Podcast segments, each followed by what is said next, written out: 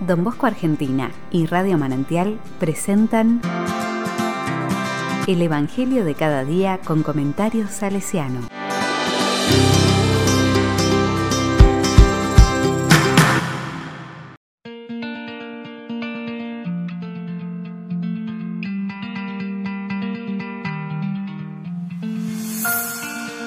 Domingo, 14 de noviembre de 2021.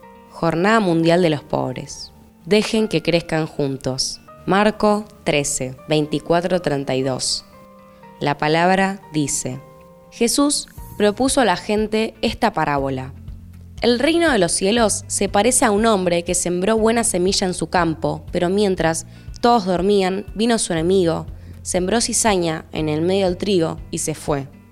Cuando creció el trigo y aparecieron las espigas, también apareció la cizaña.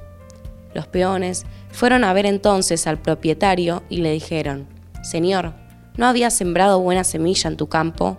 ¿Cómo es que ahora hay cizaña en él? Él les respondió, esto lo ha hecho algún enemigo.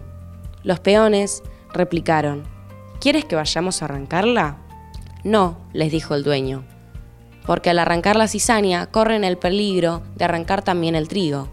Dejen que crezcan juntos hasta la cosecha y entonces dirá a los cosechadores, arranquen primero la cizaña y átenla en manojos para quemarla, y luego recojan el trigo en mi granero.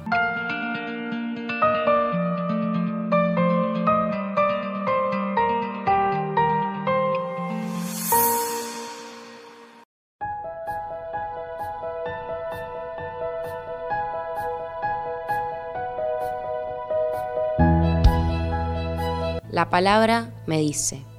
Esa cita presenta palabras fuertes que pueden costarnos entender, con lenguaje llamado apocalíptico. Es un motivo de esperanza saber que después de esta tribulación todo pasará, menos sus palabras, que son un consuelo para los pobres, para los descartados, para los que no cuentan en esta sociedad.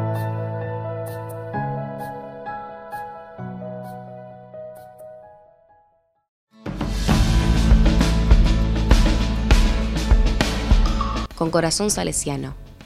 ¿Sobre quiénes cae la preelección de la misión salesiana? ¿Cuál es el proyecto apostólico de Don Bosco? Ser en la iglesia, signos y portadores del amor de Dios a los jóvenes, especialmente a los más pobres. Extraigo algunas ideas del discurso del Papa Francisco para la Jornada Mundial de los Pobres de este día. Jesús no solo está de parte de los pobres, sino que comparte con ellos la misma suerte, esta es una importante lección también para sus discípulos de todos los tiempos.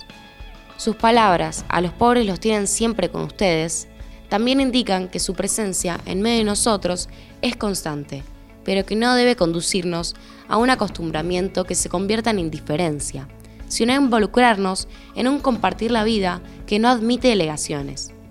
Los pobres no son personas externas a la comunidad, sino hermanos y hermanas con los cuales compartir el sufrimiento para aliviar su malestar y marginación, para devolverles la dignidad perdida y asegurarles la innecesaria inclusión social.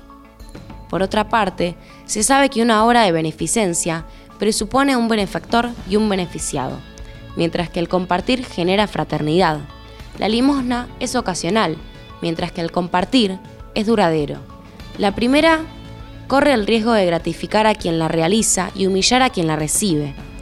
El segundo refuerza la solidaridad y siente las bases necesarias para alcanzar la justicia. En definitiva, los creyentes, cuando quieren ver y palpar a Jesús en persona, saben a dónde dirigirse. Los pobres son sacramentos de Cristo, representan su persona y remiten a Él.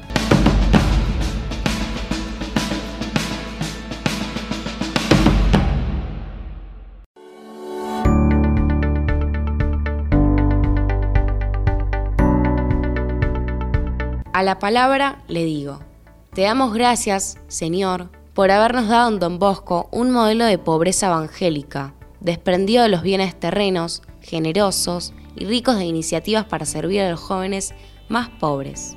Concédenos imitarlo en el desprendimiento de corazón y en el servicio, a fin de participar en la misión de tu iglesia por la llegada a un mundo donde reinen la justicia y la paz.